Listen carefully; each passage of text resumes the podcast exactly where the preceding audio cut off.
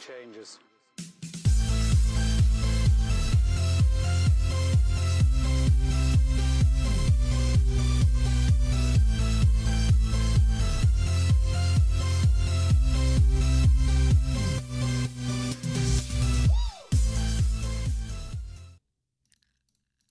E aqui estamos para mais um WhatsApp uh, Infor MMA. Uh, desta vez o post-fight de dois uh, eventos do UFC: o Tough The Ultimate Fighter número 26 e também o UFC 218. E claro, como sempre, comigo está o meu caro colega Mr. Gonçalo de Anthem and Formiga. Gonçalo, como é que vai tudo? Tudo bem contigo? Ups. Hello, Gonçalo. Queres ver que perdemos o Gonçalo? Oh, não me digas. Ei, vamos ver o que é que se passa. Mas, entretanto, enquanto o Gonçalo não aparece, a relembrar de fazer o subscribe no canal WhatsApp Infor MMA, porque assim vão saber tudo o que se passa em termos de vídeos que nós colocamos, ou seja, conteúdo que nós colocamos online, uh, e também ajuda a crescer a nossa comunidade, como é óbvio, e também lembrar de, se ainda não o fizeram, de fazer um like na página do Infor MMA eh, para ficarem a par de tudo o que se passa com o MMA nacional e internacional. Vamos lá ver se já temos o Gonçalo connosco ou ainda estamos sozinhos. Tem-me aqui um pequeno momento. Ora, vamos lá ver. Isto é de muitos botões aqui para clicar. Muitos botões. Ora, vamos lá ver. Hum, pois, aparentemente algo se passou com o Gonçalo. Ele ainda agora estava aqui comigo e de repente ele desapareceu. Vamos lá ver se ele está-me a dizer. Eh, ah, ok. Está a dizer que ficou sem internet. Isto deves ter um service provider da Tanga, um, provavelmente é nós. Por acaso, pergunta, por que se diz nós quando não há acento? Devia de ser nos, certo? Uh, pelo menos na língua portuguesa, presumo que seja assim que deveria ser, não, é? não há lá nenhum acento, porque que se chama nós. Mas enfim. Um, portanto, quem está a ver ao vivo, lembrem-se, podem interagir connosco através do, do chat. Aliás, é uma das coisas que nós uh, gostamos mais de fazer nestes podcasts, é exatamente a interação com a nossa comunidade, com o nosso grupo de amigos que uh, aparece. E por isso, se estiverem a ver-nos ao vivo, coloquem os vossos comentários, perguntas, sugestões no chat e, e interagem, interajam connosco. Uh, por isso, eu vou colocar aqui, ora, portanto, boa noite a todos. Tudo bem? Ora, aí está. E pronto, e se estiverem a ver ao vivo, já sabe, tem, um, tem o chat aí no YouTube que podem entrar um, em contato connosco. Para além disso, também estamos, uh, obviamente, live no Facebook. Um, normalmente nós fazemos sempre, pelo menos os primeiros 15 minutos, uh, algo assim. No Facebook Live e depois eh, cortamos a emissão. Para quê? Para também trazer gente para o nosso canal do YouTube, porque é assim que nós também podemos crescer. Olha, Luís Silva está connosco. Boas, Luís Silva, tudo bem? Um, hoje pá, temos um programa muito interessante. Vamos fazer a análise não só do TUF, The Ultimate Fighter número 26, como também do UFC 218. E desde já peço desculpa a todos porque não fizemos o countdown de nenhum destes eventos. Era para ter sido feito na sexta-feira passada, mas infelizmente eu, por inúmeros motivos, não pude fazê-lo. Um, e o countdown e o post-fight está a fazer hoje porque estamos a fazer hoje porque eu segunda e terça estive novamente em viagem em trabalho não relacionado com o MMA infelizmente e por isso só regressei ontem já muito à noitinha por isso estamos a fazer hoje. Ora vamos lá ver se o Gonçalo já recuperou a internet ou não. Uh, pelos vistos ainda não ainda estou aqui sozinho um, sozinho mas bem acompanhado. Como disse o Luís o Luís está connosco. Boas, Luís. Portanto, eu também gosto e durante a emissão vou sempre respondendo, um, sempre que possível, um, aos, chat, aos chats que nos aparecem. Um, de lembrar que há sempre um delay, ou seja, normalmente quando nós estamos a falar aqui há um delay de sensivelmente entre 10 a 15 segundos até vocês realmente aparecerem. Portanto, isso significa que há sempre um delay também na nossa resposta um, quando falamos de alguma coisa e vocês colocam no chat e, e depois respondemos. Por isso, não é que nós não. Um, estamos a ver é, é, de facto tem tudo a ver com a questão de, da internet e como é que este tudo funciona por detrás.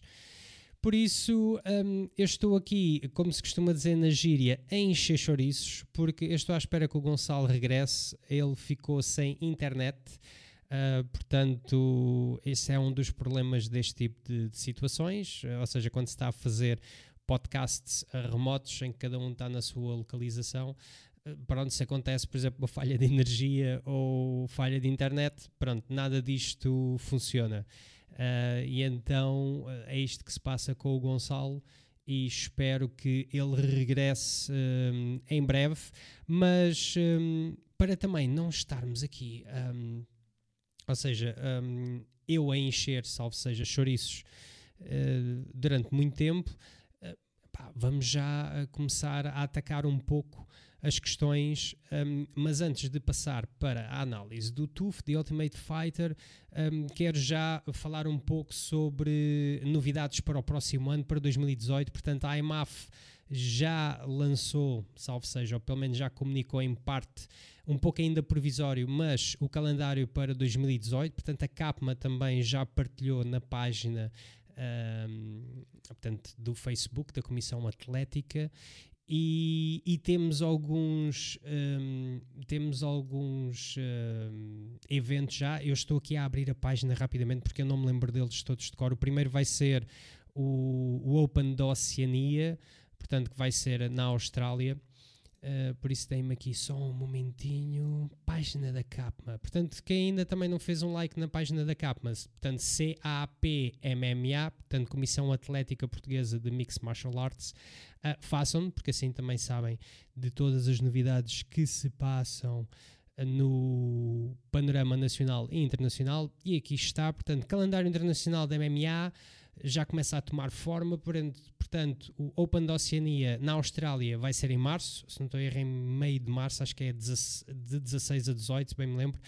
Open da Europa em maio, ainda não se sabe onde é que vai ser.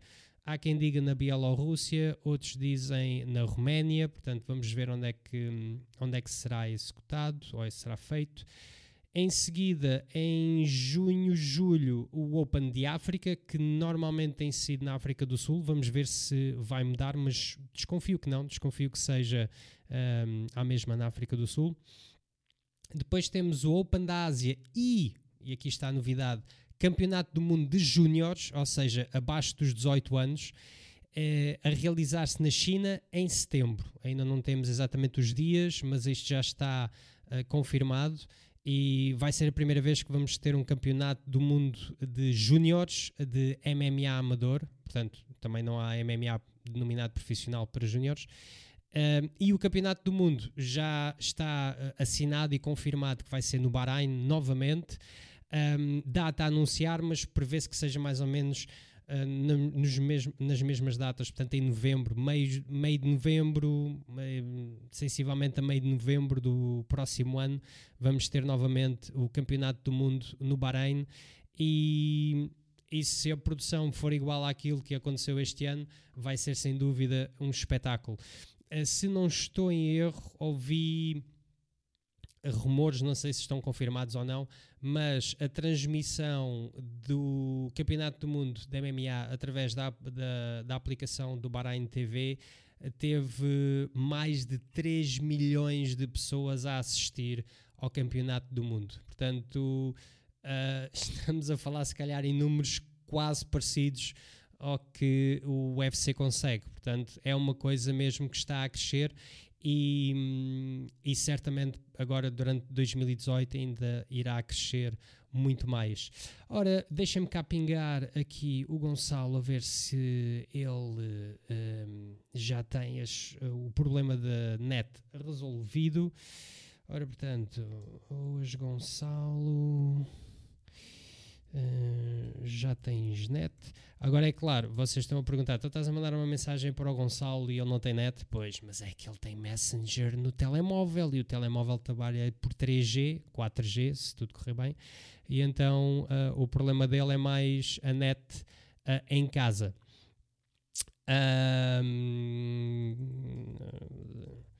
pelo telemóvel. Uh, sim, porque isto com as novas tecnologias também dá para fazer através de, de um, qualquer dispositivo que tenha ligação à internet. É uma das vantagens.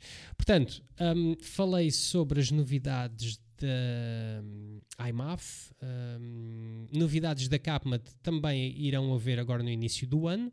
Uh, por isso Uh, fiquem atentos não só a este espaço, mas também ao, à página do Infor MMA e à página da CAPMA e também à página da Federação Portuguesa de Lutas Amadoras, ao qual um, a CAPMA está uh, associada, como é óbvio.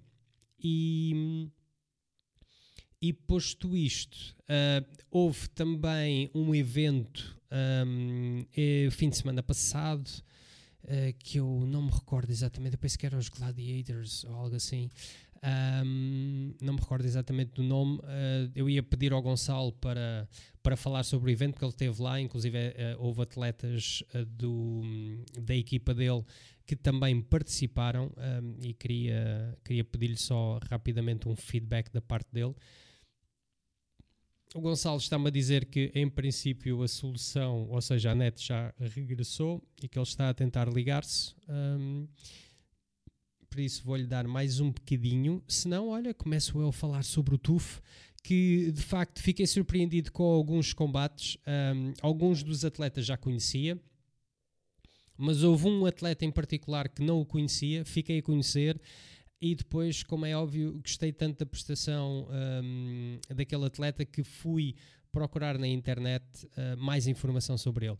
E, a meu ver, nós estamos perante uma possível estrela, ou seja, ainda é bastante novo, ainda tem uma, ainda tem uma progressão muito grande, mas uh, se ele se mantiver assim, portanto, uh, se calhar as pessoas que um, seguem mais o MMA provavelmente já ouviram falar do Michael uh, Venom Page, portanto o MVP, uh, e estamos a falar de um outro atleta que é ligeiramente parecido com ele, ou seja, tem uma forma de combater também muito parecida, mas por acaso gosto mais deste outro atleta. Eu não estou a dizer o nome de propósito, que é para para uh, vocês seguirem a emissão, mas certamente quem viu o TUF provavelmente sabe de quem é que eu estou a falar e eu fiquei muito impressionado. E vamos ver, vamos ver. Não sei se não está aqui uma nova estrela a, a nascer. E, sem dúvida, o Dana White ficou uh, muito contente. e, e, portanto, e depois de ter visto este atleta a combater no Contenders, Contenders que ou seja, estamos a falar contenders do UFC, não contenders que é também uma promoção do Reino Unido. Estamos a falar de contenders do UFC que normalmente hum, passa todas as terças-feiras, eh, em que é, hum, pronto, é quase uma liga de entrada para o UFC, em que uh, o UFC convida vários atletas para irem lá lutar e depois, mediante a sua performance, um, basicamente o UFC oferece um contrato de uma ou duas lutas e então o Dana White ficou tão impressionado com a performance deste atleta que uh, basicamente ofereceu o contrato a ele e então ele lutou. Uh, foi o co-main event do The Ultimate Fighter Finale, que foi, um, eh, portanto, sexta para sábado. E, e pronto, e temos aqui em vista um, um próximo, uma próxima estrela, se tudo correr como esperado. Um, entretanto, continuo à espera do Show Gonçalo e, e vamos ver. Um, se não conseguires, acede através do telemóvel, pá. Isto hoje em dia dá para fazer quase tudo através do telemóvel. Pois, o Luís já sabe de quem é que eu estou a falar. Tens razão, Luís. Pá, mas não digas a ninguém. Espera aí, não digas a ninguém. Uh, muito bem.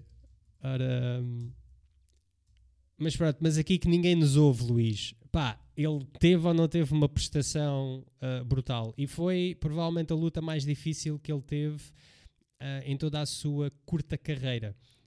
Um, agora, é claro, ele esteve a lutar também com um atleta que, em termos do ranking do UFC, ele basicamente nem aparece lá. Portanto, vai ser uh, um pouco como aconteceu com o Gaethje no UFC 218. Uh, né, em que lutou com o Eddie Alvarez e ele também trazia, ou seja, estava invicto também. Toda a gente dizia que ele uh, tinha potencial para ser próximo campeão e, e, pronto. E quando lutou com alguém uh, com um nível superior, uh, pronto, isso notou-se que há ali falhas.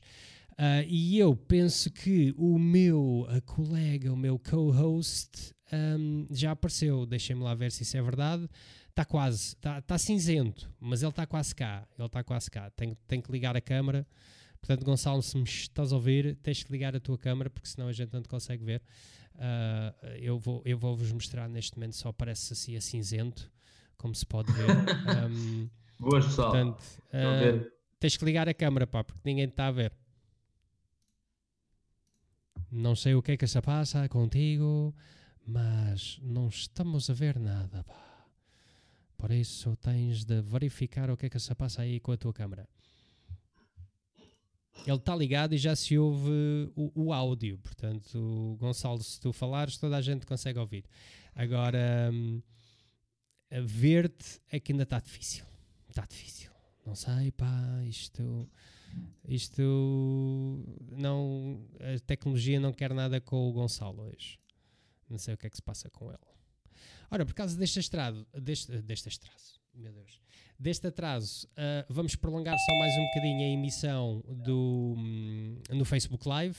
Um, por isso, olha, ficam mais um bocadinho, quem quiser. Uh, quem não quiser ficar a ver através do Facebook Live, saltem já para o nosso canal do YouTube, procurem só por o WhatsApp Infor MMA. Portanto, volto a relembrar, coloco aqui no ecrã para toda a gente ver o WhatsApp Infor MMA, o canal do YouTube e hum, façam like aos vídeos, façam subscribe também, uh, ajudam-nos a aumentar uh, um, a nossa comunidade. E, e, pronto, e também relembro, obviamente, o, o, a página de Facebook do Infor MMA. Portanto, façam um like e fiquem a par de tudo o que se passa no MMA nacional e internacional. E eu acho que o Gonçalo está a tentar escrever qualquer coisa, porque eu estava a ouvir ele ali a teclar. E, e, de facto continuamos sem ver a tua câmara, Gonçalo.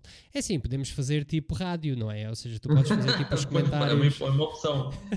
Aparentemente não sei o que é que se passa, mas estou cinzento. Ninguém me quer ver hoje. Estás cinzento, pá. Eh, primeiro foi a net que falhou, agora é a câmara que falhou. Um, vê, lá, vê lá se não carregaste ou esqueceste de carregar aí no botãozinho para ligar a. a não, está ligada, está ligada. É mesmo, é mesmo qualquer coisa aqui marada que se passa. Ixi, que não, não está a permitir. Se agora tinhas que fazer o reboot para ir ao computador. Cheira-me assim de repente. Estou cá com um feeling. Epá, espera lá, apareci, já cá estou. Tenho a câmara ligada, tenho a câmara ligada, tenho a câmara ligada. Epá, ouve lá, quantas vezes é que escreveste isto? Apareceu-me agora. Já estou, já, estou. Já estou a aparecer. Ah, espera aí, espera aí, deixa, deixa lá ver, espera aí, espera aí. Tchau! Surgi das cinzas como uma verdadeira fênix. Fênix, que eu estava a ver que ia ter que fazer a emissão toda sozinho. Já estava aqui a. Já estava a sentir assim, já. Isto foi uma maneira de como, como, como arranjei para me escapar de comentar o TUF 18, porque não o vi. Ah, pois o, o 18 eu não me lembro qual foi, mas este foi o 26, portanto. O 26, o 26. 18 também não vi, foi das raparigas, também não vi esse. Não sei, foi o da Ronda Rousey, já, já não me lembro. Já não Acho que sim, já não me recordo bem. Também já foram tantos. E este por acaso acompanhei, o deste das raparigas, e gostei. Acho que aquela categoria tem, tem muito futuro. Tem muito futuro, sim senhor. Mas olha, uh, antes de nós passarmos para aqui, epá, já falei sobre algumas coisas, ou seja, estive a fazer o que se chama na gíria de encher chouriços, enquanto estávamos à espera que tu aparecesses. Uh, mas houve um evento que se passou este fim de semana, certo? E tu tiveste lá uh, atletas lá da vossa, um, da vossa academia. Uh, queres só muito rapidamente contar o, o, que é que fizeram e como é que correu a, o evento? Sim, temos um evento organizado pelo Alexandre Santos, Alexandre da Silva, também já participou em algumas competições de MMA como juiz. Ele tem uma ligação ainda próxima com a MMA, apesar de não competir nessa vertente. Fez um ou dois combates de demonstração.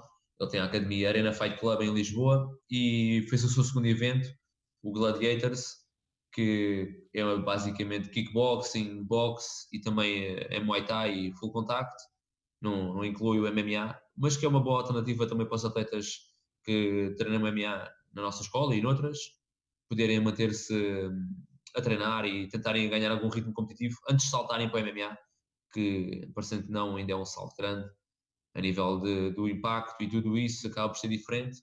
É uma forma para eles contactarem primeiro com o ringue e com, com a adversidade de ter um atleta do outro lado que lhes quer bater, especialmente quando é light, permite isso, ainda que o light seja muito relativo, quando depois começa a bater mais forte, deixa de ser light, uh, mas é muito bom e nós temos apostado também nessa vertente para eles começarem a ganhar uh, alguma pujança para depois saltarem para MMA.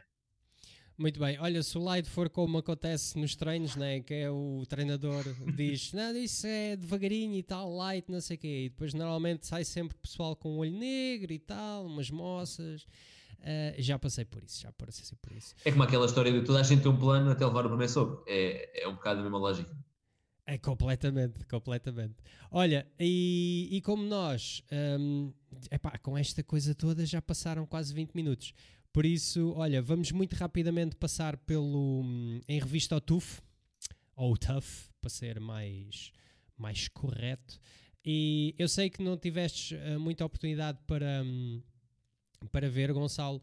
Uh, pronto, epá, eu pus, uh, pus aqui um, uns videozitos uh, que pode ajudar, talvez, a ver um pouco o que aconteceu. Mas epá, houve alguns combates que foram interessantes, outros nem por isso. Este, a Shanna Dobson, eu até por momentos pensei que pudesse ser parente do do uh, Dobson uh, que combate 135 libras e que treina lá na, no, no Jackson's uh, Winkle, mas aparentemente não tem nada a ver uma, um, uma pessoa com a outra. pronto, epá, o combate, eu, a, a Ariel Beck até estava, um, acho eu, até estava a safar-se muito bem, mas depois a Shana com o seu poderio físico, porque nota-se que não é uma senhora pequena, um, yeah. lá conseguiu ganhar. Uh, em seguida tivemos uh, duas senhoras com nomes estrangeiros.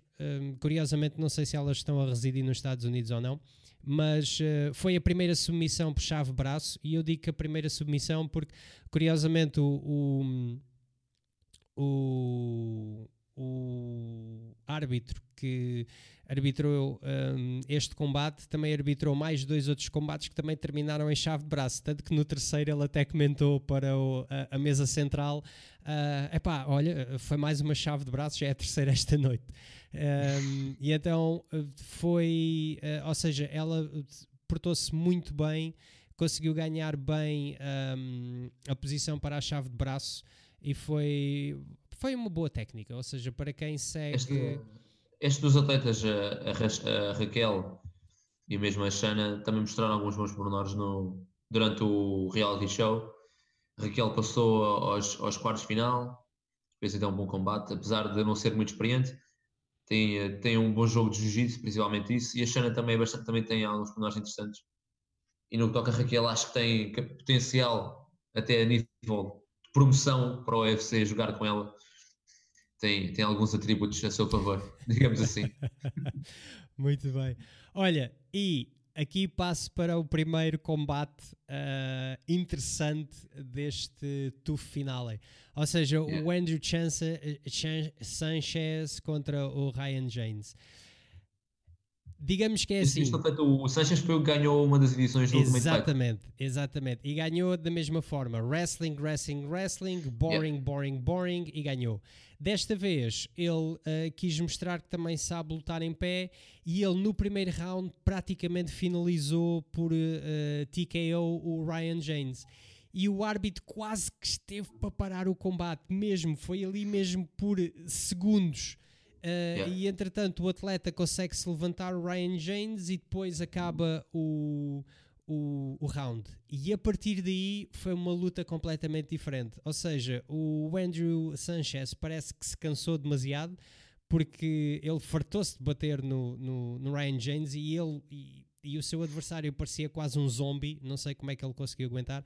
E depois os outros dois rounds foi basicamente o inverso: foi o Ryan James a dar cabo do Andrew Sanchez, até que um, no terceiro round ele finalmente consegue ganhar por, por TKO. Portanto, numa situação em que eu próprio, quando estava a ver um, ao vivo o combate, eu provavelmente teria parado aquele combate uh, no primeiro round e o Andrew tinha ganho, mas o facto de o árbitro ter dado ali mais uns segundos uh, permitiu com que o Ryan sobrevivesse e depois acabasse por ir ganhar o, o, o combate.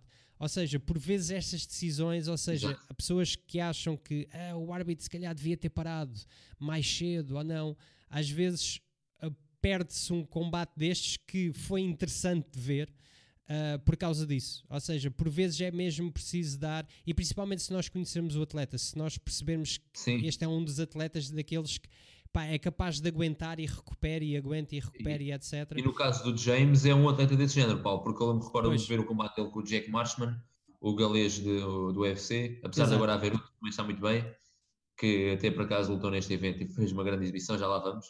Um, este Ryan James fez um combate contra esse Jack Marshman em que levou muitos golpes, apesar de ter perdido, aguentou-se até ao final, portanto dá para ter uma ideia que é um atleta que consegue aguentar muitos golpes.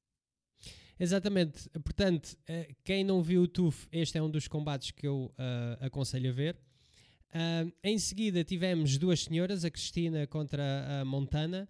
Uh, foi um combate que não me ficou assim muito no olho, salvo seja. mais uma submissão, mais uma chave de braço. não há assim muito mais para dizer, sinceramente. não foi um dos combates. Esta a de La Rosa até tem bons pormenores, ela vinha com um bom recorde do, quando entrou no UFC, apesar de ter o seu jogo praticamente todo baseado no, no, na parte de chão, tem seis vitórias por submissão, só perdeu com a, com a vencedora agora do, do Ultimate Fighter, a nova campeã de peso, peso mosca, uhum. a Nico Montano. Portanto, ela parece ser um bom jogo, ainda que note-se tem, tem que trabalhar ali um bocado mais a parte de striking. Exato. Um, olha, quem não deu para ver muita coisa foi uh, o Brett Jones contra o Joe Soto. E quem não viu, por favor, vejam este combate. Só teve 31 segundos, mas para mim é um dos melhores contras de um single leg quando a cabeça está do lado de fora do corpo. Foi a primeira vez que eu vi alguém a fazer um contra desta tentativa yeah. de, de, portanto, de derrube com uma uh, submissão de calf slicer. E eu yeah. digo já isto porquê? Porque esta submissão, meus amigos, é permitida nos amadores. Portanto, todos os amadores que estejam a ouvir-nos, por favor, treinem esta técnica. É para yeah. mim uma, um contra dos melhores que alguma vez vi. E, e como o combate é tão curto, a que já acabou de dar, portanto, quem teve a seguir já deu. Uh, quem não viu, um, isto vai dar agora outra vez em loop, portanto, prestem atenção ao, uh, à submissão. Eu, eu sou, fã, sou muito fã desta, desta missão e muitas vezes até tento aplicá-la, mas na posição de tartaruga. Quando sim, sim, sim, sim. em 4-4 e encaixar a perna, a perna na perna do, do teu lado uh, a canela e depois deixar aqui para trás e fazer a alavanca. Uh, através deste método de receber um single leg, deixar de cair para trás e posicionar a perna da mesma forma, não, nunca tinha visto num combate profissional nem amador. Eu também não. Já tinha visto em, em, em Submission, agora aqui nunca tinha visto, pá, foi excelente. Apesar de achar que o Joe Soto foi muito apanhado de surpresa, acho que ele houve ali um momento em que pode tirar a perna, mas foi muito bem aplicado para o Brad Jones. E ele, a brincar, a brincar, já leva três, três vitórias no UFC e é muito jovem e é um grande representante do país de Gales no UFC. Mais nada. Olha, temos de falar com o Ricky para ver se pode ser que seja um próximo convidado. Quem Olha, sabe, excelente. Sabe. Olha, e em seguida tivemos um combate hum, relativamente interessante. Um, houve aqui uma situação que foi uma dedução de um ponto uh, por a senhora Melinda uh, agarrar-se uh, extensivamente à rede e, e, com isso impedir que a Diana a levasse para o chão. E com essa brincadeira, brincadeira salvo seja, resultou que no fim os, uh, os juízes dessem, pelo menos dois juízes dessem um empate um, por causa dessa dedução. e, e pronto. E nas minhas contas também tinha sido um empate. Uh, só dois juízes deram um empate. O terceiro juiz uh, achou que, se não estou erro, foi a Diana, tinha ganho. Não sei bem como é que ele fez as contas, mas pronto. Um, por a isso Diana é que três juízes. Foi quem perdeu com a Sijara no, no, no melhor KO, ou o pior, conforme, conforme o, o ângulo de visão para o caso da Ana Bennett. Isso foi o mesmo pior KO da season contra a Sijara Banks, que não pôde participar na, na final devido a um problema médico. Foi problema médico ou ela falhou peso? Ela, ela nem sequer chegou a ir à pesagem durante o corte peso, tal como já tinha acontecido na, hum. durante a temporada no reality show. Ela tem muita dificuldade no corte peso, nota-se que perde, perde bastante, perde bastante para, para Ou seja, deveria estar a combater no escalão acima e não neste. Pronto, provavelmente deveria estar ali no peso, no peso galo mas uh, fazia um corte muito agressivo e desta vez, logo na segunda-feira, na, na, sequência para o combate, os autores aconselharam a parar de fazer o corte porque estava num estado um bocado, um bocado lastimável. Exato. Um, e pronto, portanto, o empate, a meu ver, foi exatamente aquilo que, que deveria ter acontecido. Um, em seguida, mais um combate que.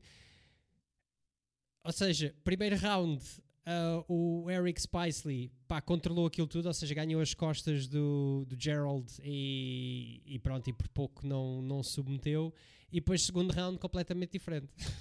o Gerald consegue acabar por uh, fazer KO ao, ao Eric Spicely com pontapé um, ao corpo. Uh, um pontapé que foi para aí a terceira ou quarta vez que lhe acertou Pá, e, da maneira, e o último, quando lhe acertou, pareceu que se não estalou ali uma costela, ficou lá perto. E então, uh, pronto, e, e, ganhou dessa forma e ganhou bem. Uh, ou seja, é, o, aquela base, o, o, Gerald é treinado pelo Duke Rufus, quem não sabe é um atleta, um ex-atleta também de, de Muay Thai e treina muitos atletas para o K1.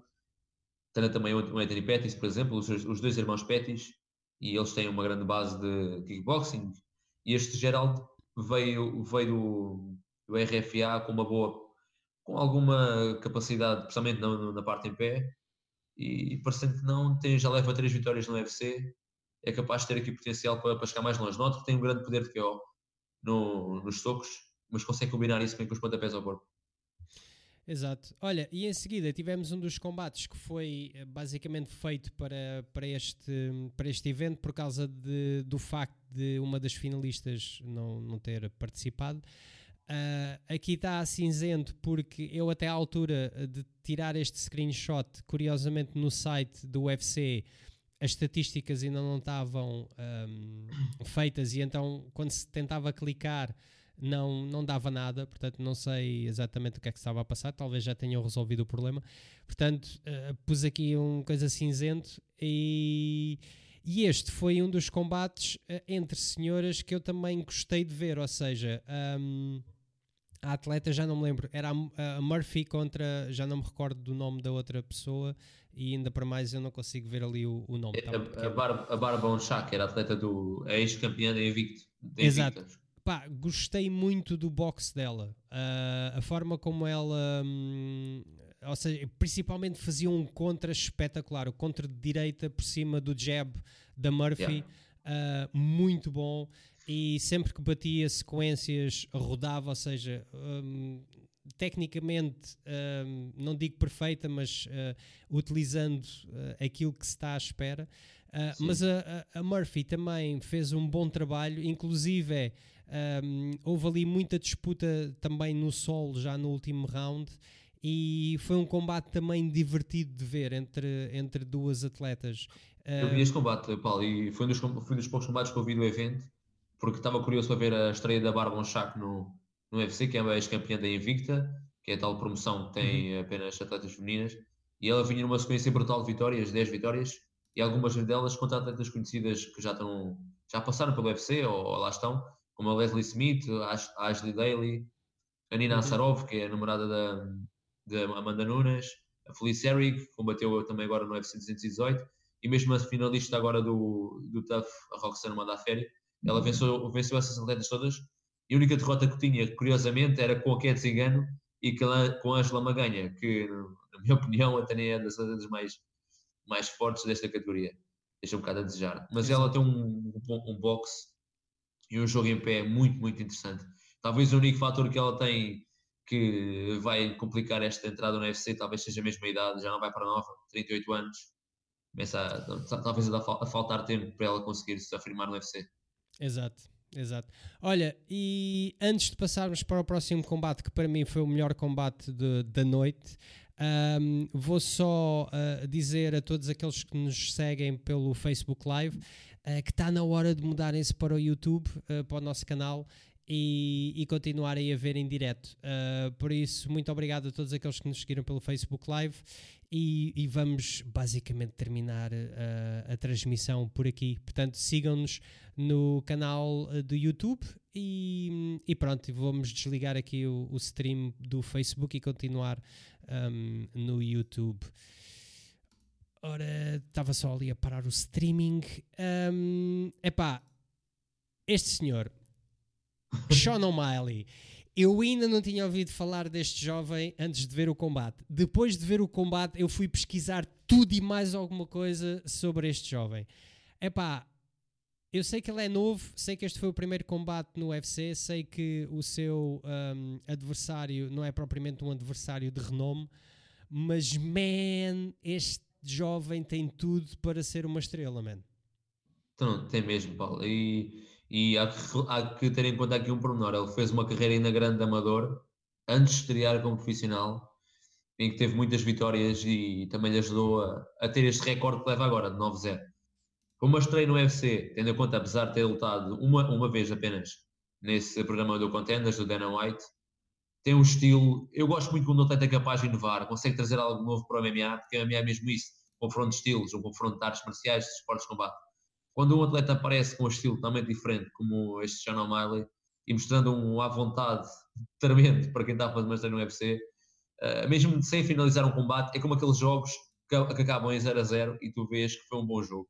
Aqui é a mesma coisa. Ele não conseguiu finalizar, mas o estilo que ele conseguiu impor contra um, contra um adversário bastante complicado uh, deixa, deixa imaginar, por exemplo, aqueles, aqueles filmes de artes marciais. Ele tem um estilo muito diferente do normal.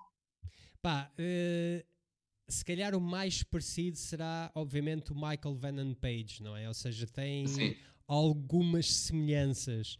Mas... Ainda, ainda que não tenha a vantagem, Paulo, ter um, os braços tão compridos e uns membros tão compridos, sendo pernas com braços, como o Michael Page. A vantagem dele não é assim tanta como no caso do Michael Page. Não, mas aquilo que eu achei impressionante é a forma como ele. Um, ou seja, encandeia, uh, ou, ou, ou, seja, tem sequência técnicas que tu uh, só costumas ver ou em jogos de consola ou então em filmes de artes marciais em que é tudo coreografado. Ou yeah. seja, ele chega a fazer. Lá uma sequência que ele faz um spinning back fist seguido de um spinning back kick. Que não é uma yeah, coisa yeah. que tu estás à espera que façam na porcaria de um combate MMA. Até numa o sequência... Luís Barnett disse uma coisa interessante que eu até vou dizer aqui agora no evento do Gladiators, que eu até não discordo totalmente, ainda que seja difícil de dizer como é que seria. O Jackie Chan, se, aliás, o o Jackie Chan, o, não faltar o nome, o, Bruce o grande, o grande, o grande guru das artes marciais. O Bruce Lee? O Bruce Lee, exatamente, o Bruce Lee, bem, bem que eu fui esquecer o nome do Bruce Lee, agora me sinto uma chibatada nas costas. O Bruce Lee, se em algum momento da sua vida tivesse competido em artes marciais mistas, o estilo dele seria parecido com este do Sean O'Malley. E hum. não posso discordar totalmente, apesar do corpo ser totalmente diferente, o corpo do Bruce Lee não, não, não é, bem, não é propriamente o mesmo do Sean O'Malley, são bastante tem uma fisionomia diferente, o estilo uh, faz um pouco lembrar. É pá, eu por acaso aí discordo só num aspecto. É porque, pelo menos daquilo que se conhece do, do, do Bruce Lee, não é? Não se conhece assim tanto, pelo menos nós sim, sim. De, desta geração. Provavelmente pessoas mais velhas possam ter visto mais, mesmo documentários, entrevistas e etc. Mas também isso tudo está disponível na internet. Um, ele parece-me que é um bocadinho de o que os americanos chamam risk adverse, ou seja, ele não era capaz, a meu ver, de arriscar tanto como o Sean O'Malley, ou seja, ele provavelmente uh, atacaria mais pela certa. O Sean O'Malley, aquilo a sério, parecia que alguém tinha ligado um, um comando de consola ao tipo e estava a jogar Tekken ou uma cena assim qualquer, porque ele faz ali sequências É, epá, há uma que é brutal em que uh, eu já não me lembro o que é que foi, se foi um soco ou se foi um pontapé, que ele lança o, o Tyrion uh, War ao chão e assim que ele está-se a levantar, é logo em seguida PUM! E viu-se yeah, yeah. mesmo que o outro não estava à espera. E eu pergunto, mas porquê que não estás à espera? Sim, sim, não estás à espera. Eu, uma performance que eu vi tão impressionante uh, de um atleta, a nível de espetacularidade dos golpes, foi o Yair, o Yair Rodrigues.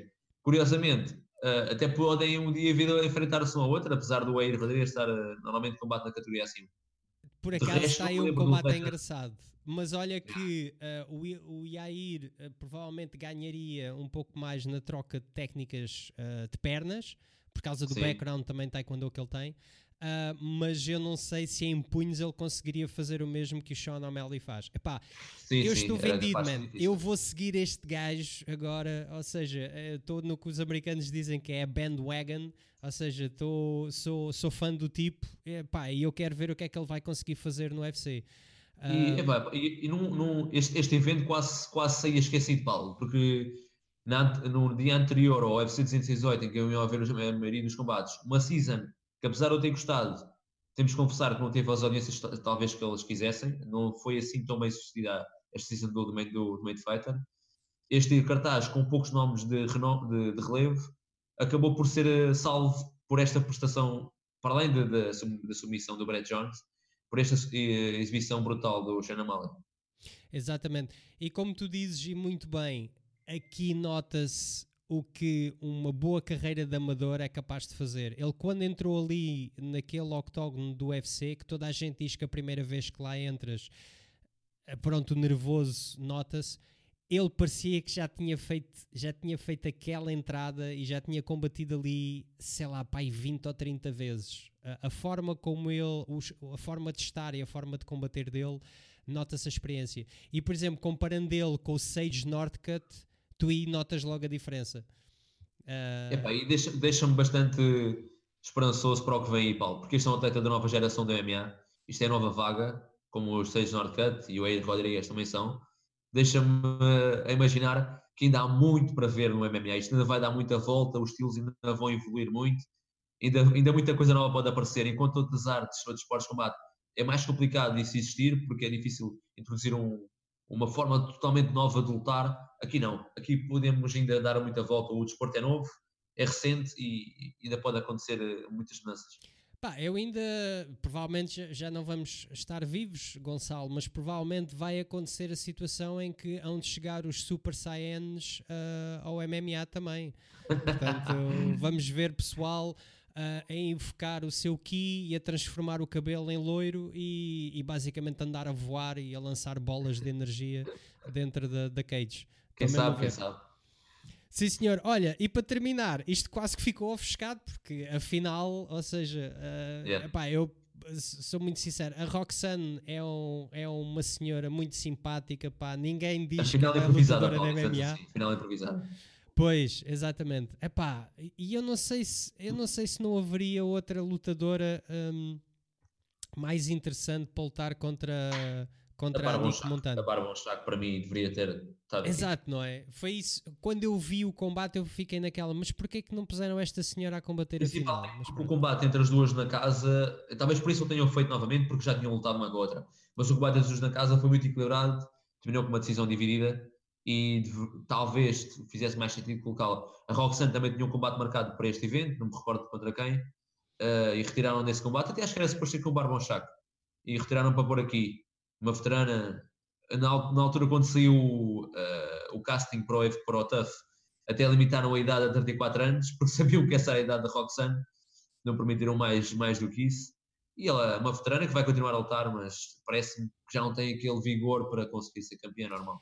É pá, não, e, e, sinceramente, tirando, tirando se calhar o último, o último round, que foi mais emotivo, e houve ali uma, uma quase uma submissão outra vez por chave de braço, em que uh, a Montana, ou seja, escapou-se mesmo ali por milímetros, mas o resto, epá, não foi, não foi assim muito interessante.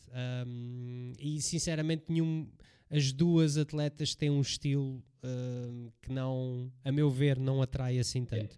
E esta, depois, esta divisão ainda vai, ainda vai levar com muitos atletas de vindas da, da divisão abaixo, que cortam Exato. muito peso para lá chegar e atletas que não cortam muito, para, mas competem em 61 e podem perfeitamente lutar a, a 58, como a Jessica Ai, a, a própria atleta hum, loura, que não me recordo agora o nome, faz os pontapés em salto, que já também é super promovida pelo UFC, Paige Van Zandt. Ah, sim, sim, sim. A, Paige Van Zandt. Há vários casos, o mesmo a Michelle Watterson, também não corta assim tanto peso. Há aqui vários atletas que podem perfeitamente vir a dar o salto para, para esta categoria e a última delas que nós vimos foi a atleta que enfrentou agora na, combateu agora na Austrália, também em 58, contra a Beck Rawlings. Ela também é uma, uma atleta que pode muito bem vir a ser bem sucedida nesta categoria. Exato, uh, mas pronto, é pá, foi, foi. É tal coisa, depois do combate do, do Sean O'Malley, ver. Yeah.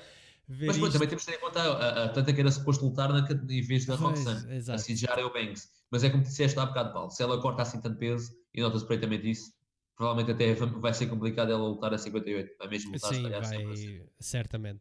Olha, yeah. e assim, uh, basicamente foi o TUF um, 26, eu acho que já anunciaram os... Um, uh, ah, já? Eu acho que já anunciaram os, os, treinadores para a próxima para o próximo TUF. Eu acho que vi Temos, isso para pesquisar alguns. sobre isso. Tenho que pesquisar sobre isso. Pesquisa aí um bocadinho, pesquisa. Eu acho que já, eu tenho a sensação que já vi isso em algum lado. Uh, mas pronto. E sendo assim, é pá, passamos para o UFC 218, que também teve algumas lutas interessantes. Estou aqui a ver, Paulo, sim senhor. Bastante. É que eu estou a, o que mais me interessava não era dos treinadores, mas sim o conceito, porque eles têm apostado em fazer um conceito novo. No caso do 25, foi uh, a questão de atletas que já tinham passado pelo TUF, uhum. agora foi uma categoria apenas para, para abrir uma nova categoria no UFC, só, só mulheres, que já tinha acontecido com, no caso do peso palha, e este agora vai ser só com lutadores invictos. A sério? Só lutadores que nunca perderam. Depois imaginar que pode ser um gajo que esteja um zero, mas, eh, mas pronto, não é, não é, propriamente uma coisa que garanta qualidade, mas se pelo menos tiver umas 5, 6 vitórias, eu acredito que, que seja interessante. Porque estão com os treinadores ainda não está nada, não está nada divulgado, aparentemente. Não, é pá, mas eu ia jurar que já tinha visto isso aí alguns, mas pronto, se calhar estava a imaginar. Portanto, divulgarei. Se calhar estava a imaginar. Olha, em relação ao UFC 218, isto começou com um combate que durou muito pouco tempo. Portanto, o senhor uh, Justin Willis basicamente pôs o, o Alan Crower uh, uh, a dormir, literalmente. Ele caiu que nem uma tábua uh, encostada à rede Faz lembrar uma situação dos mundiais em, em Las Vegas um, o ano passado, é que foi nos super heavyweights em que eu estava a arbitrar uh, as semifinais e o, o jovem do Líbano um, terminou o combate de uma forma muito parecida com esta, ou seja, também deu ali uma sequência de dois socos no, no seu um, adversário da África do Sul e eu só vi o tipo da África do Sul. E parecia um, epá, uma autêntica árvore aqui no chão. Uh, foi aí que eu tive que placar o gajo do Líbano porque ele já ia quase ah, em salto para cima dele. Foi a tua célebre placagem é um super heavyweight. A minha célebre placagem, a, a célebre placagem é um super heavyweight. Depois ele ainda reclamou na final quando eu fui acompanhar ao, ao, antidoping, ele reclamou a dizer que ai, tenho a costela magoada por causa daquilo. E eu olhar para o gajo e assim, deve estar a gozar comigo, não, quer dizer, tu pesas para aí 130 quilos, eu peso 80 e eu ia-te magoar assim dessa forma. Tá bem, tá. Sim, senhor. Um, em seguida tivemos o Jeremy Kimball contra o Dominic Reyes. Uh, uma submissão, um, ou seja, ganhou, ganhou as costas e, e, pronto. E a partir daí conseguiu, um, conseguiu vencer o combate.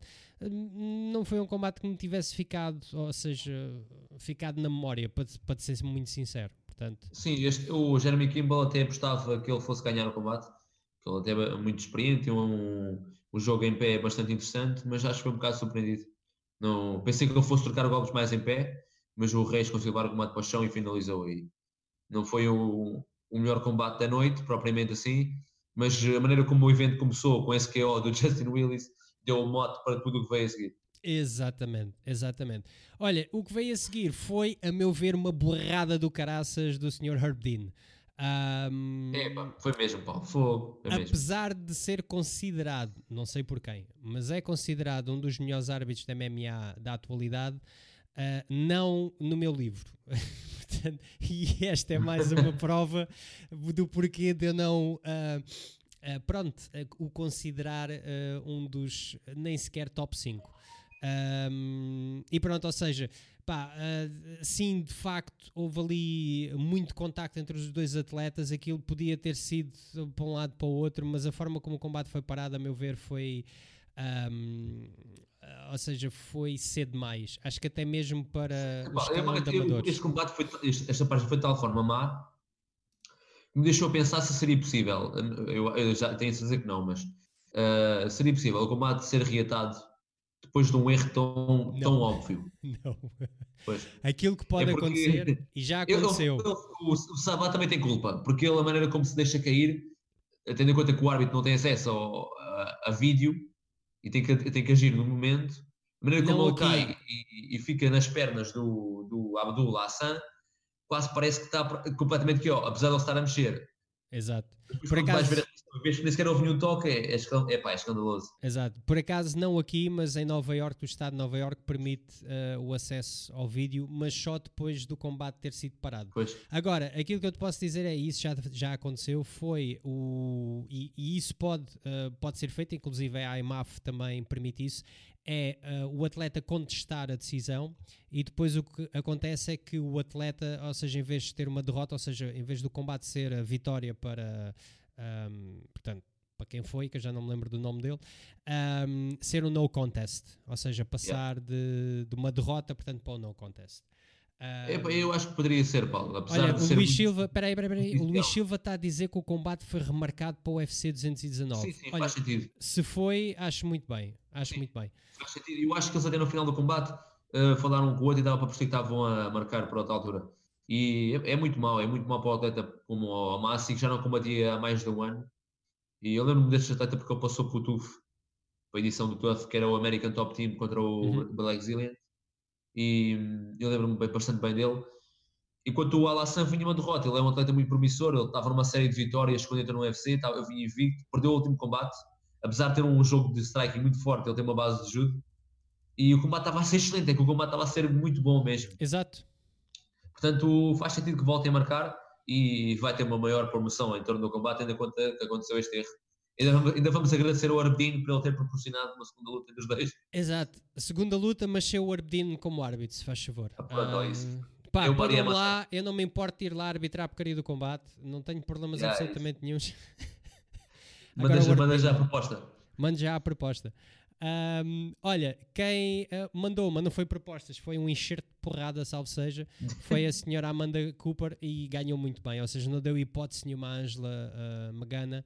Uh, a Magana na teve hipótese e por acaso não me lembro de ninguém ter feito esta piada com o coisa. Acho que é a primeira Magana, vez. É pá, muito Magana, mal mesmo. Magana, a Magana, a Magana não... Ela em termos pode ter sido boa atleta, acredito, acredito nisso, até porque há bocado estávamos aqui a, a, a reparar que ela já venceu a Barbon Chaka, ainda por decisão dividida, e no início da sua carreira teve muitas vitórias, mas ela já leva cinco derrotas consecutivas, três delas no UFC.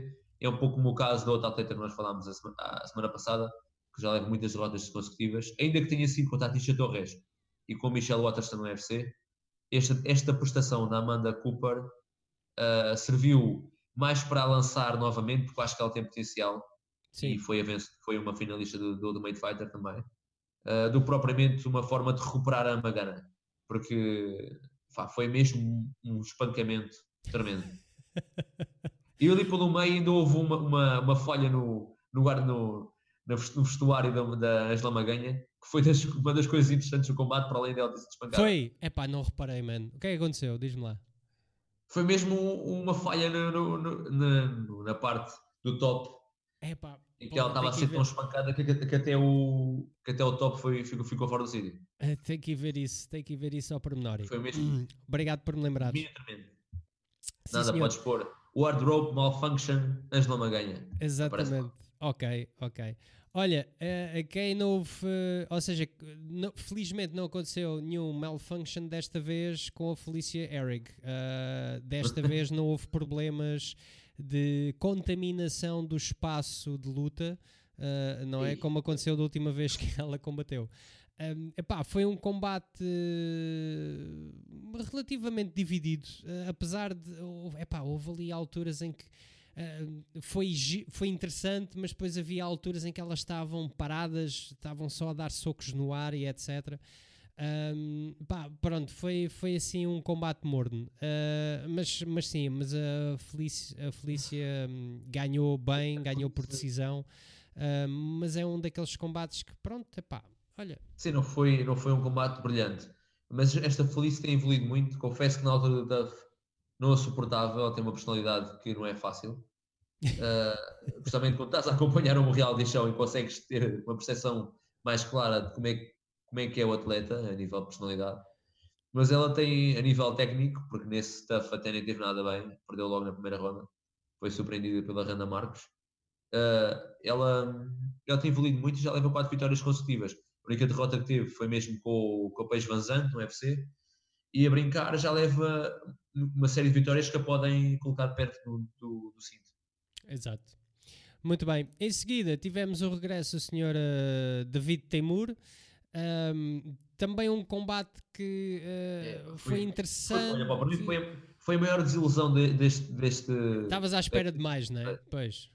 Eu, até houve uma publicação do, do UFC no, no Instagram a perguntar qual era o combate que mais queriam ver e eu, para não ser demasiado, demasiado óbvio, coloquei este, porque o David Timur dá sempre grande espetáculo, é um atleta muito explosivo, foi várias vezes campeão de Muay Thai de K1, e o Dracar Close, eu lembro perfeitamente o ver derrotar o Mark Diakese, que é aquele atleta sim, sim, sim. Da, da Crista Vermelha, que treina na American Top Team, tem um grande potencial, faz aqueles pontapés rotativos, e ele conseguiu derrotá-lo através de um jogo feio, mesmo feio, mas uh, em que atacava com golpes fora do normal, eh, pisa, pisadelas, joelhos, ou, joelhos às pernas constantemente, um estilo muito feio, mas muito eficaz.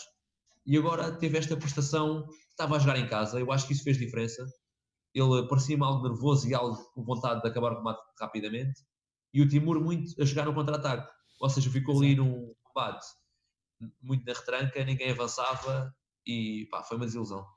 Pois, epá, uh, um abria os braços do estilo anda cá, anda cá, e o outro jogava no contra-ataque, como tu estavas a dizer. Portanto, de facto, foi um combate assim um bocado uh, que não era o que o pessoal estava à espera. Agora, Sim. este combate entre o Alex Oliveira e Ian Medeiros, eu não sei se o pessoal estava à espera de ser assim, porque de facto foi um combate brutal. E muito merecidamente ganharam o Fight of the Night, uh, ganharam bónus e se não tiver a hipótese de ver o 218, pá, pelo menos vejam este combate porque vale a pena. Foi brutal. É, é, é tal, é tal coisa, Paulo. Como houve combates tão bons no, no evento principal, pode haver gente que se ver isto. Porque este é candidato à luta do ano. Para mim, sem dúvida. Tal como a luta que vamos ver do Alvarez com o Justin Gates no, no cartaz principal. O que mais me surpreendeu foi mesmo a capacidade de encaixe do, do Ian Medeiros. Tanto aos pontapés ao corpo como aos chocos do Alex Oliveira e ao contrário do que houve no combate anterior do David Timur, do, do Close, aqui não houve nenhuma vontade de andar para trás. O combate foi sempre andar para a frente da parte dos dois. Fiquei foi surpreendido com a maneira como acabou. Uh, não sei bem o que é que aconteceu, se foi um golpe ao nariz, se foi alguma lesão no, no olho. Uh, ele acabou por se retrair, ficou muito fechado e basicamente desistiu em pé. Foi, epá, olha, uh, pode ter acontecido o mesmo que aconteceu ao. Um o Rory McDonald. Exatamente, em que ficou pois. com o nariz completamente destruído, ou inclusive pode ser o, o osso orbital ou isso que, que pudesse estar partido. Um, não é nada simpático. Epá, e de facto eles. Uh, foi uma distribuição tão grande de porrada entre os dois que não me admira que isso tivesse acontecido. Epá, mas sem dúvida, uh, pelo menos mereceram o, o bónus que tiveram e o título de Fight of the Night, porque foi um combate estrondoso. E olha, um abraço para o António Lima, um, que se juntou a nós. O António Lima está a dizer que o cowboy partiu o nariz, certamente, porque notou-se logo, acho que foi ao, ou no primeiro ou no segundo assalto um, que notou-se que ele tinha, que tinha o nariz partido. O cowboy, o cowboy tem um estilo muito interessante, Paulo. Eu acho que mesmo é daqueles atletas que é para manter, mesmo que não tenha muitas vitórias consecutivas. O Ian Cimedeira já andou a passar por várias categorias, já o vimos bem mais magro do que estava agora. Parece-me que este welterweight é o melhor para ele. Mais para cima, acho que é totalmente hum. fora de questão, a não ser que ele ganhasse muito mais massa muscular. Aqui o welterweight parece-me ser uma boa opção. Sim, senhor. Olha, e também quem desistiu de uma forma um bocado estranha foi o Sr. Charles Oliveira. Eu acho que ele fartou-se de levar tanta porrada do Paul Felder uh, que ele literalmente, eh, quando estava por baixo e o Paul Felder a bater, ele tocou é, assim. Quando o primeiro, quando o primeiro cotovelo. É onde estão daqueles casos em que parece-me que ele estava num dia mau. Houve qualquer problema ali no corte de peso, ou algo desse género, o Charles Oliveira não estava ao, ao seu nível. Mesmo no chão, houve ali várias situações em que ele, no seu estado, no seu nível é, mais, normalmente mais conseguia, elevado, conseguia finalizar. Teve uma anaconda tão, várias vezes for, uh, perto de aplicar e não conseguiu, não conseguiu encaixar. Normalmente ele é super uh, incisivo no, no jiu-jitsu e desta vez ficou um bocado abaixo das expectativas. Pareceu-me que estava ali um bocado por estar, qualquer coisa não estava bem. Pois, epá, mas não é a primeira vez que se vê o Charles Oliveira a ter uma prestação assim abaixo do que é supostamente normal. Portanto, será que, é como tu dizes, será que é o corte de peso? Uh, será que é outra coisa? Ele anda sempre a, a, a baixar e a, levantar de categoria. Já lutou uh, no PSP, na menos 66. No início da sua carreira, que se formos ver vídeos disso, ele era bem, bem mais encorpado, porque ele até é alto, e combatia a 77. Agora está a lutar em 70 anda sempre aqui num baixo, baixo sobe e não consegue estabilizar. Acho que precisa de acalmar. Esta categoria parece-me ser boa para ele, mas tem que se preparar a 100% para, para isto. Exatamente. Um, olha, em seguida um, foi uh, um combate entre a senhora Tisha Torres contra a Michelle Watterson. Epá, e a Michelle Watterson, que um, trazia assim um hype tão grande uh, para o UFC, uh, esse hype acho que aos poucos e poucos está a desaparecer, porque já não é Sim. a primeira derrota dela. Este é mais um daqueles casos também, com o nível de atributos também ajuda a OE. apesar de sabermos que ela tem capacidade, também não, eu nunca, nunca a considerei propriamente uma candidata ao título. Tem bons pontapés, sem dúvida, tem um jogo interessante de chão, de, de wrestling. Foi a maneira como ela entrou no UFC, foi, foi interessante. É uma atleta que sabe se promover muito bem também a nível das redes sociais e quem a acompanha sabe bem disso. Enquanto a Tisha Torres, acho que tem evoluído muito desde que vi no TUF, o nível de wrestling dele, dela, dele, não me enganei. Foi, foi dos braços, estava a olhar para os braços para ver. Epá, essa é interessante porque de facto na relação a gente não sabe quem é ele e quem é ela. Não? É? ok, pronto, já chega, é, já estamos a entrar, é, já estamos a entrar aqui em situações. A, a, a, Raquel Pennington, não é? Exato, é, é exato. Dela. E ela está muito evoluída a nível do wrestling, do que estava no, na altura do TUF e dominou por completo a Michelle Watterson. Ela vai se manter, é Watterson, mas uh, sim, a nível da hype, acho que começou a ter uma noção da realidade. Esta categoria é complicada. Exato. E, e achas que finalmente o Sr. Justin Gage teve um reality check? Ou seja, ele que vinha invicto, vinha com aquele estilo de basicamente uh, para fechar-se e, e, ir sempre em frente, Sim. finalmente bateu numa parede, não? Epá, eu, eu acho que ele não teve o real de cheque. Ele, ele, já muitas vezes deve ter passado pela, pela situação em que nota perfeitamente pode cair, ainda que nunca tenha caído ao ponto de ficar aqui, ó, como aconteceu agora. O que eu acho é que ele enfrentou um atleta muito complicado para o estilo que ele tem. O, tendo em conta que o estilo dele é este, de ir para a frente, de bater, o Alvarez é muito duro. Ainda que o Conor McGregor tenha feito parecer que isso não é bem assim, uh, o estilo do Alvarez é muito complicado. E, e foi um combate excelente, já sabia que podia acontecer esta troca de golpes brutal em pé. Ainda houve uma altura que eu achei que o Ali Alvarez fosse levar o combate para o chão antes, combate, antes, de, antes da luta, pela maneira como ele estava a abordar o combate. Pensei que ele fosse apostar no wrestling, mas não, felizmente tentou mesmo trocar golpes com o Justin Gates em pé e chegou àquele ponto em que estavam os dois tão cansados que era uma autêntica lutaria. Acabou por calhar a, a vitória ao, ao Alvarez. Exato. Pá, mas mais uma vez aconteceu uma coisa que já tenho visto acontecer uh, noutros combates com outros atletas, um, epá, eu não sou propriamente pessoa de gostar de fazer low kicks ou de receber low kicks, porque dói, Sim. aquilo não é simpático. Mas o que é verdade é que no primeiro round uh, o Justin Gaethje ganhou o round e muito por conta também dos low kicks que ele estava a fazer. Depois sim, no sim. segundo round abandonou isso e no terceiro round ele já não tinha sequer forças quase para levantar a perna para bater. Uh, portanto, acho que aí também foi um pouco um, se calhar um erro estratégico da parte dele, não sei. Ou então, se calhar já tinha a perna um bocado magoada, tanta pancada que ele estava a dar no Eddie Álvares. Eu, eu, eu, acho que ele foi tentando continuar a bater, mas o Eli Alvarez também mostrou uma capacidade brutal de, de aguentar os low kicks, porque aquela perna estava muito mastigada mesmo. E continuo a achar que o Justin Gates tem uns low kicks impressionantes mesmo. Depois o que aconteceu foi que estavam tão cansados os dois, o Eddie Alvarez com uma cara inchada deste lado e com o João Bacalhau caracteriza de forma perfeita, a dizer que parecia um esquilo, e o Luís Barreto a dizer que parecia que estava a mastigar qualquer coisa, eu ia, ia morrendo a rir a, a ver isso. Uh, mas depois o combate todo foi, foi impressionante. Fez-me lembrar o combate do Cam Swanson contra o, o Dong, Dong Gong Choi, acho que é assim que ele se chama, não recordo bem do nome, do coreano, o Sim. superstar coreano. E foi, foi um combate incrível. Tanto este como o Ian Medeiros com o, com o, Charles, com o Alex Oliveira foram combates daqueles para, para ver muito mais vezes. Exato. Mas olha, pronto, foi o reality check. Vamos lá ver se o Justin Gage, agora, por causa disso, agora, vai mudar alguma coisa. Né?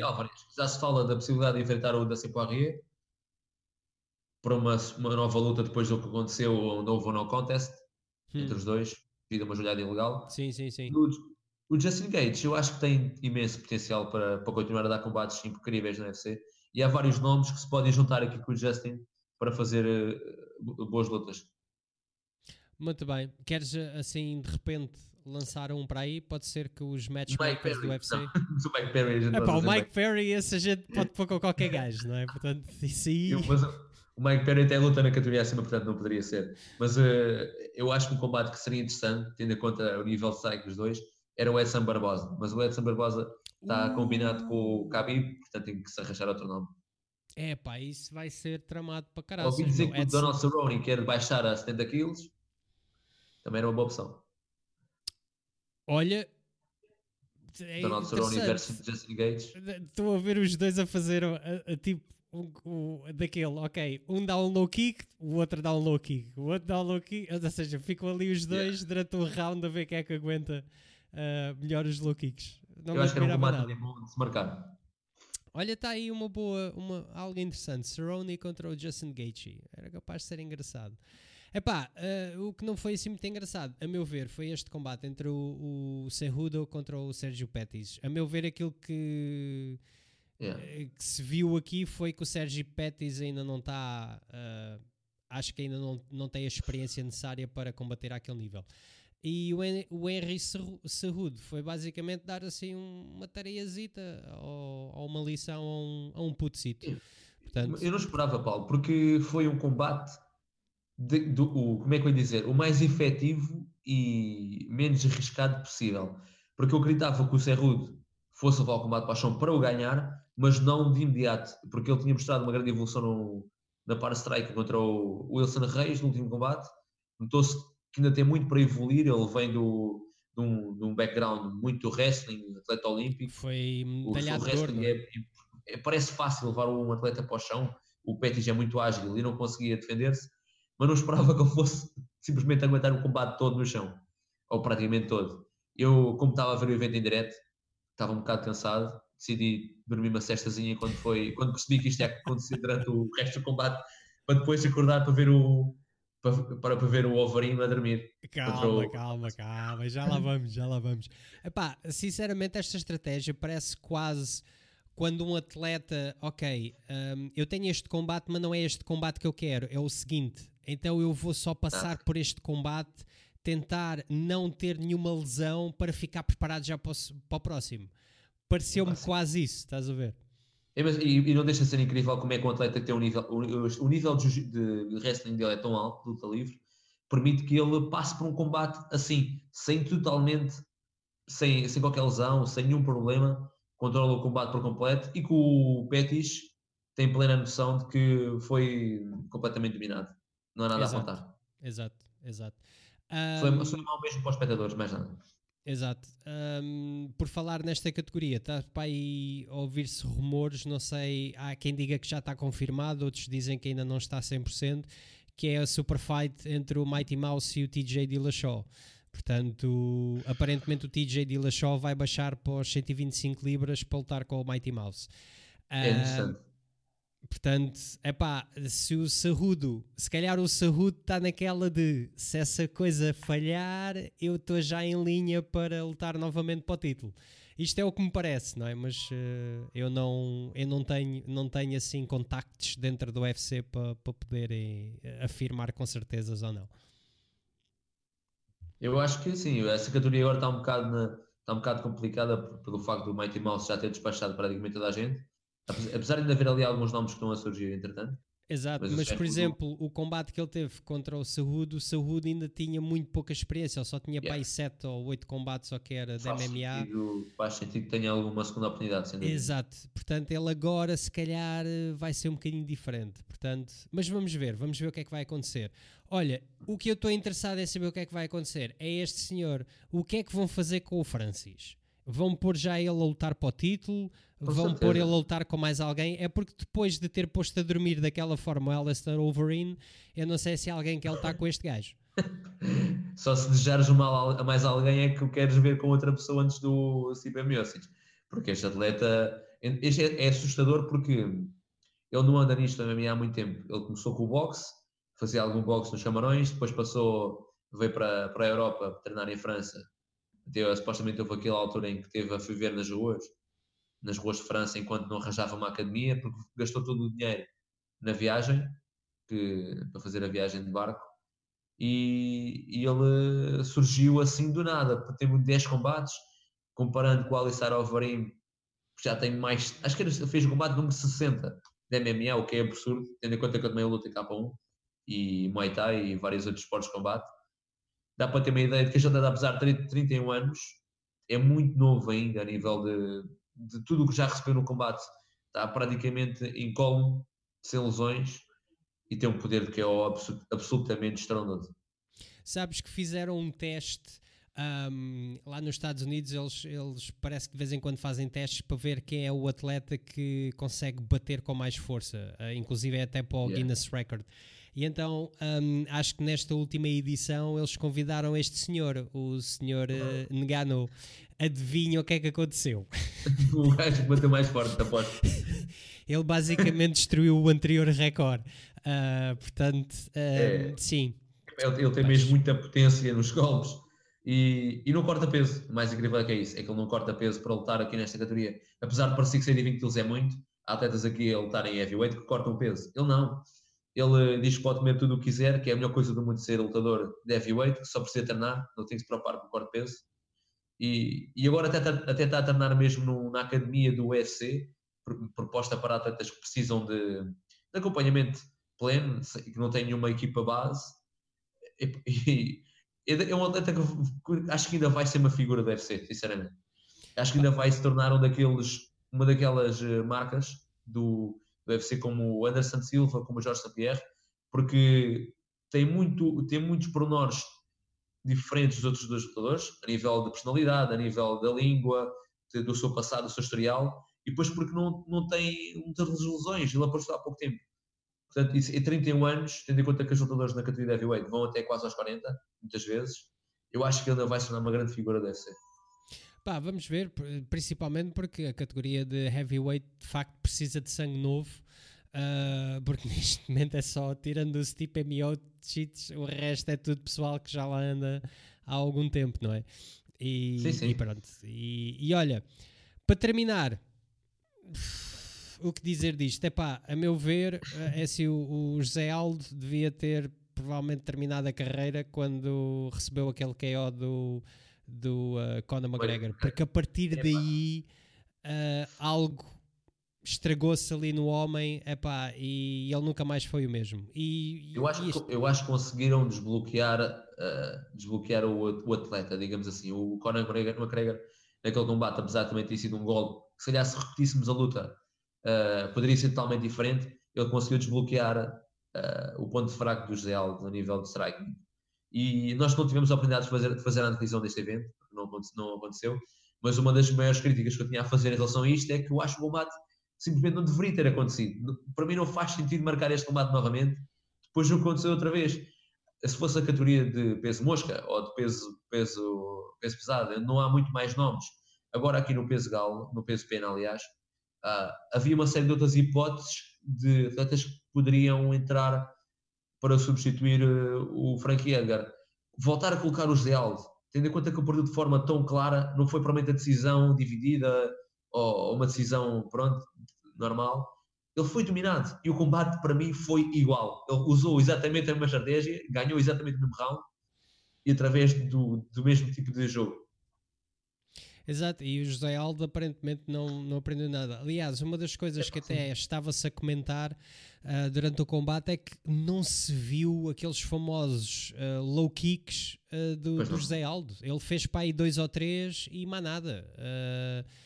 se anteriormente acho que ele argumentou que não fez mais low kicks porque tinha uma lesão na perna, epá, uh, qual, foi, qual foi o argumento desta vez? É também continua lesionado? Eu, eu acho, eu acho que é, pá, é mesmo uma vontade tremenda que ele tem de voltar às vitórias. Depois de tanto tempo a ganhar, perder, é complicado para um atleta como ele, que foi tanto, durante tanto tempo campeão. E, e, a chave para ele, para a vitória, não está na mente dele, não está propriamente nos low kicks. Isso é apenas uma forma de tentar quebrar o oponente. E ele tenta acabar o mais rápido possível o combate através dos circulares. Então passa o combate todo num estilo muito agressivo e pouco controlado, em conta que são 5 rounds Uh, e, a meu ver, de forma uma estratégia não é muito ideal para, para, para, para quem está a lutar contra até como o Max Aloy, que joga muito na distância, usar este tipo de abordagem.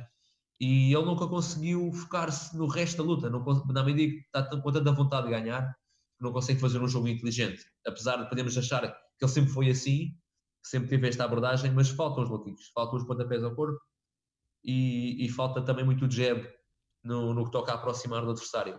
Eu ali uma altura do combate em que eles estão a tocar os dois, tipo slugfest, em que ele, em que ele apesar de estar tocado, ao invés de se movimentar, manteve-se manteve a yeah. trocar golpes, quando se via perfeitamente que a certa altura podia uh, haver algum golpe que para o KO, e acabou mesmo por acontecer.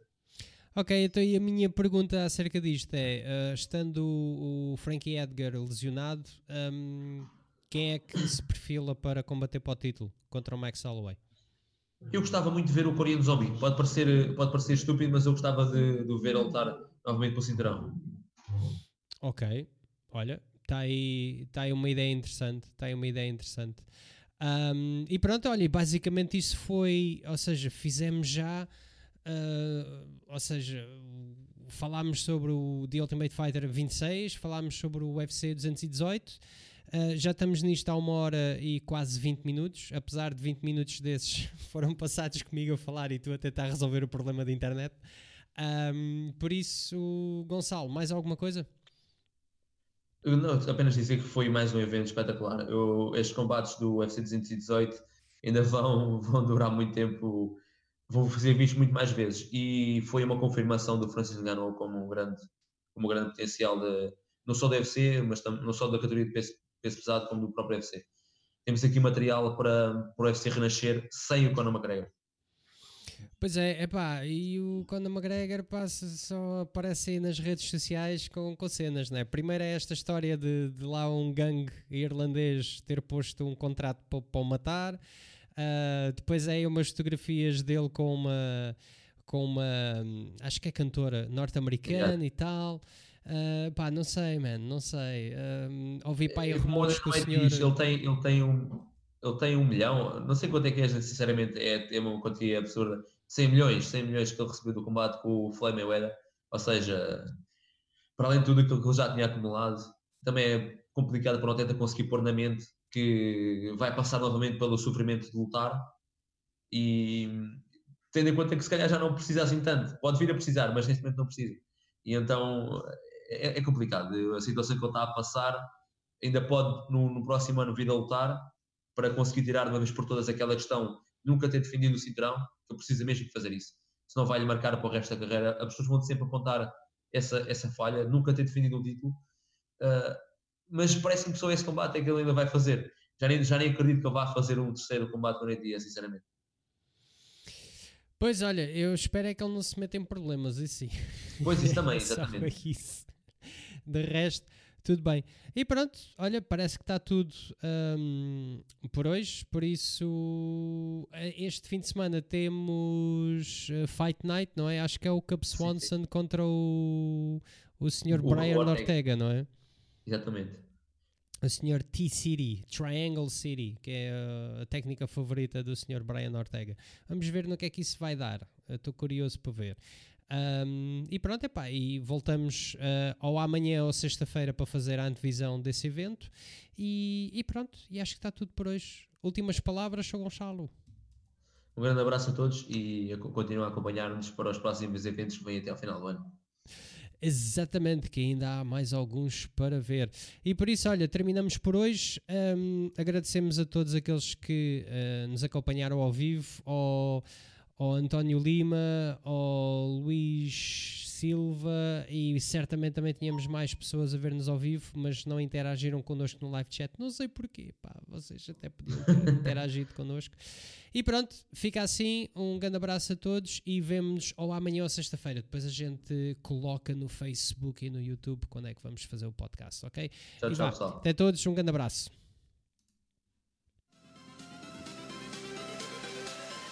Changes.